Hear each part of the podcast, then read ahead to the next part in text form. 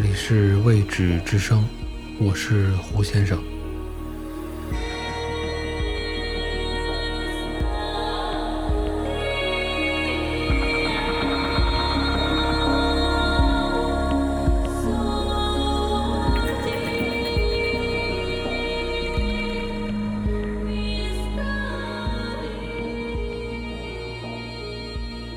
本集介绍的作品来自于俄罗斯作家亚历山大·伊萨耶维奇·索尔仁尼琴的小说《癌症楼》。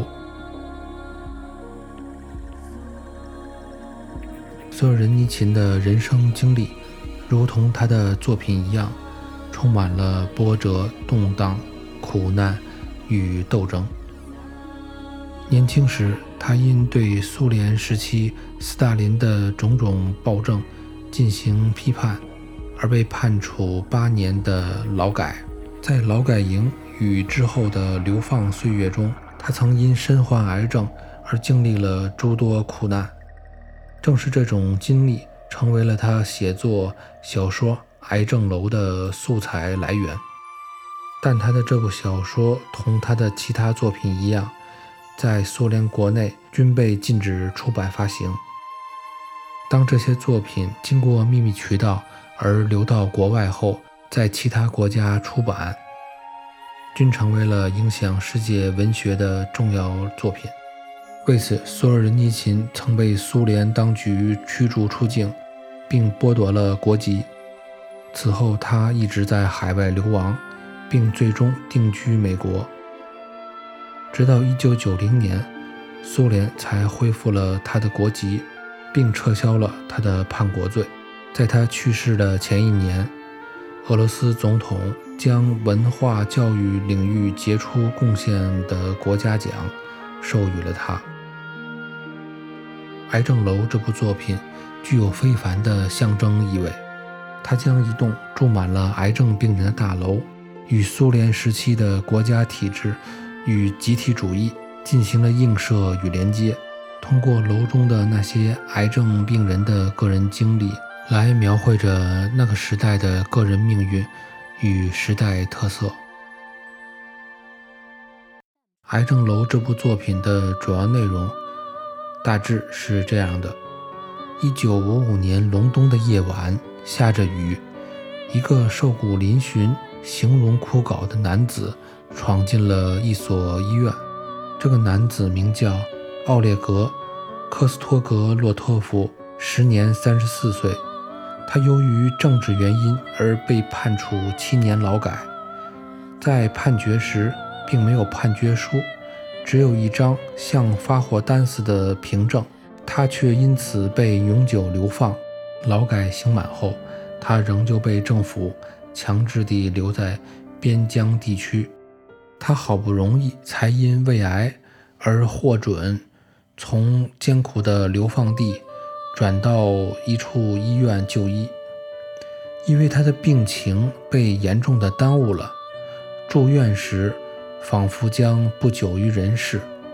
但是入院后，他在医生的精心治疗下，病情奇迹般的得到了控制。二月初，病房里来了一个名叫。巴威尔·尼古拉耶维奇·卢萨诺夫的新病人，这个人是当地工业管理局的党干部。他的脖子上长了一个癌症肿瘤，这使卢萨诺夫深感不安。然而，更使他苦恼的是，他住的这所医院环境很差，又脏又乱，而且。医院不肯给他这个领导干部以特殊的照顾，反而让他住在人员混杂的普通病房里。卢萨诺夫有四个孩子，生活有条不紊。他的住宅陈设富丽堂皇，不幸的只是他现在身患上了癌症，于是所有的这一切便与他肃然分离，被肿瘤。隔离在了世界的另一边。然而，即使是在这里，他也念念不忘自己的党干部的特殊地位。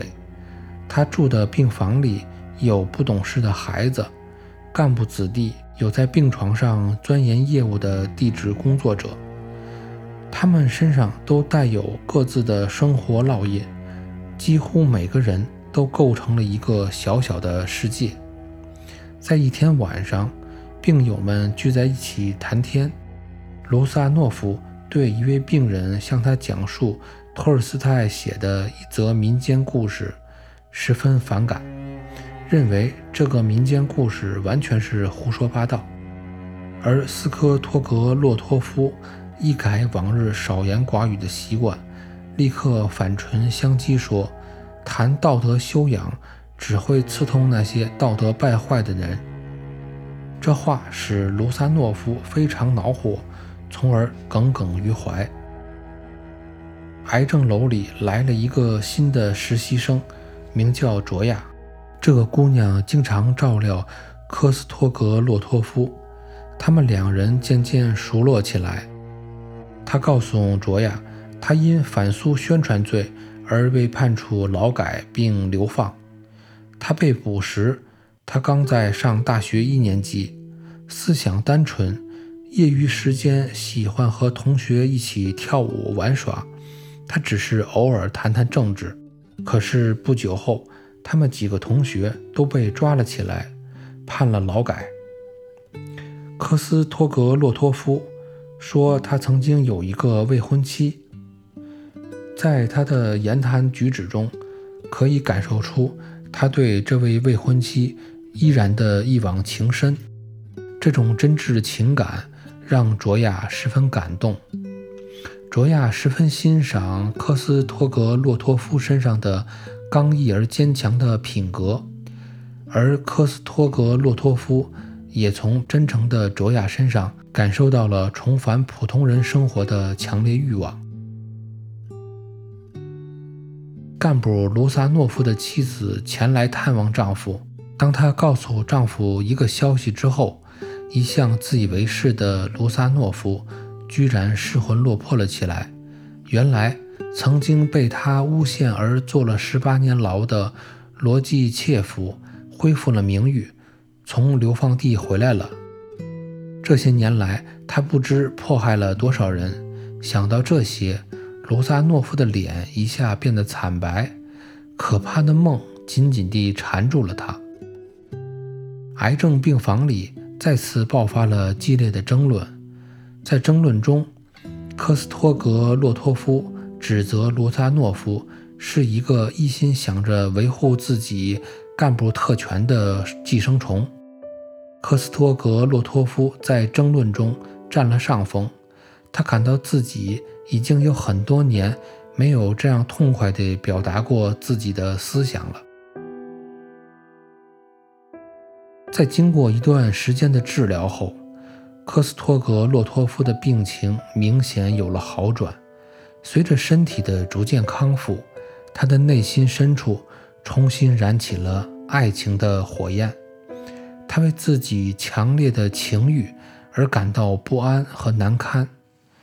如今人到中年的他，刚从劳改苦役和病魔手中得到了喘息。他就像秋天的草木，急于吸干土地的最后几滴汁水一样。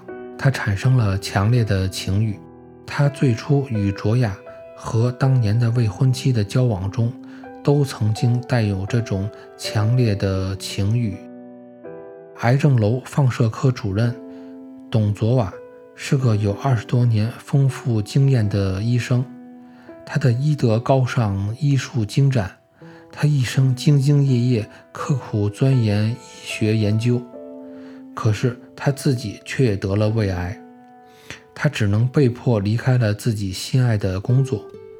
有一天，干部卢萨诺夫的女儿来探望父亲，他告诉父亲，现在莫斯科的政治形势发生了变化，国内开始反对斯大林的个人迷信，当年那些曾经告发而迫害他人的那些人，被传唤到法庭对质。干部卢萨诺夫听后，心神更加的不宁起来。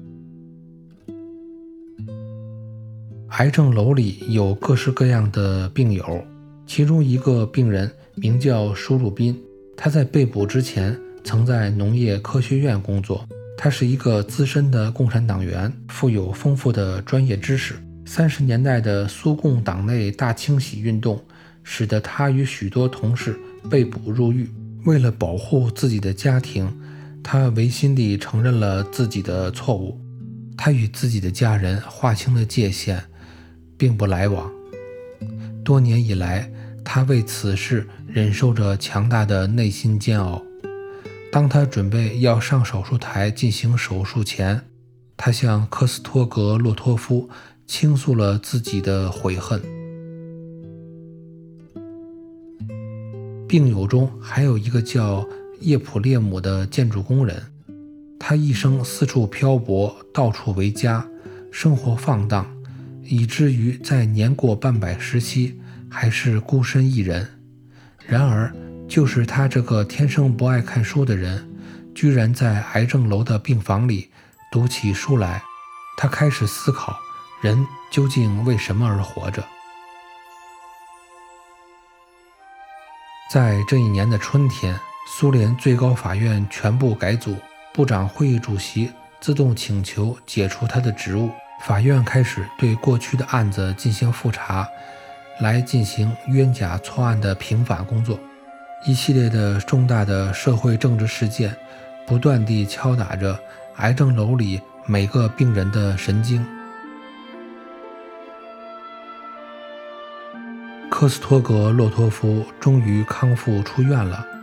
此时，生活的大门已经重新向他打开。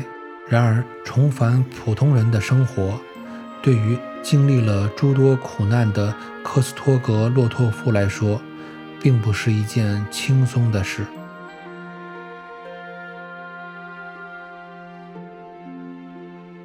以上就是我对于《癌症楼》这部小说的简单介绍。感兴趣的朋友可以找来仔细阅读，必定获益匪浅。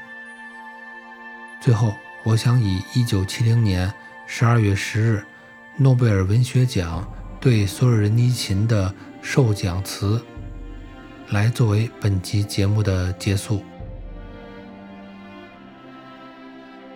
索尔仁尼琴曾说过：“个人不应作为集体的一员出现。”当行动与个人有关时，个人便应成为主角，而人的地位是平等的。个人的命运体现在千百万人中间，千百万人的命运集中在个人身上。这是人道主义的精髓。索尔仁尼琴为此而备受奖。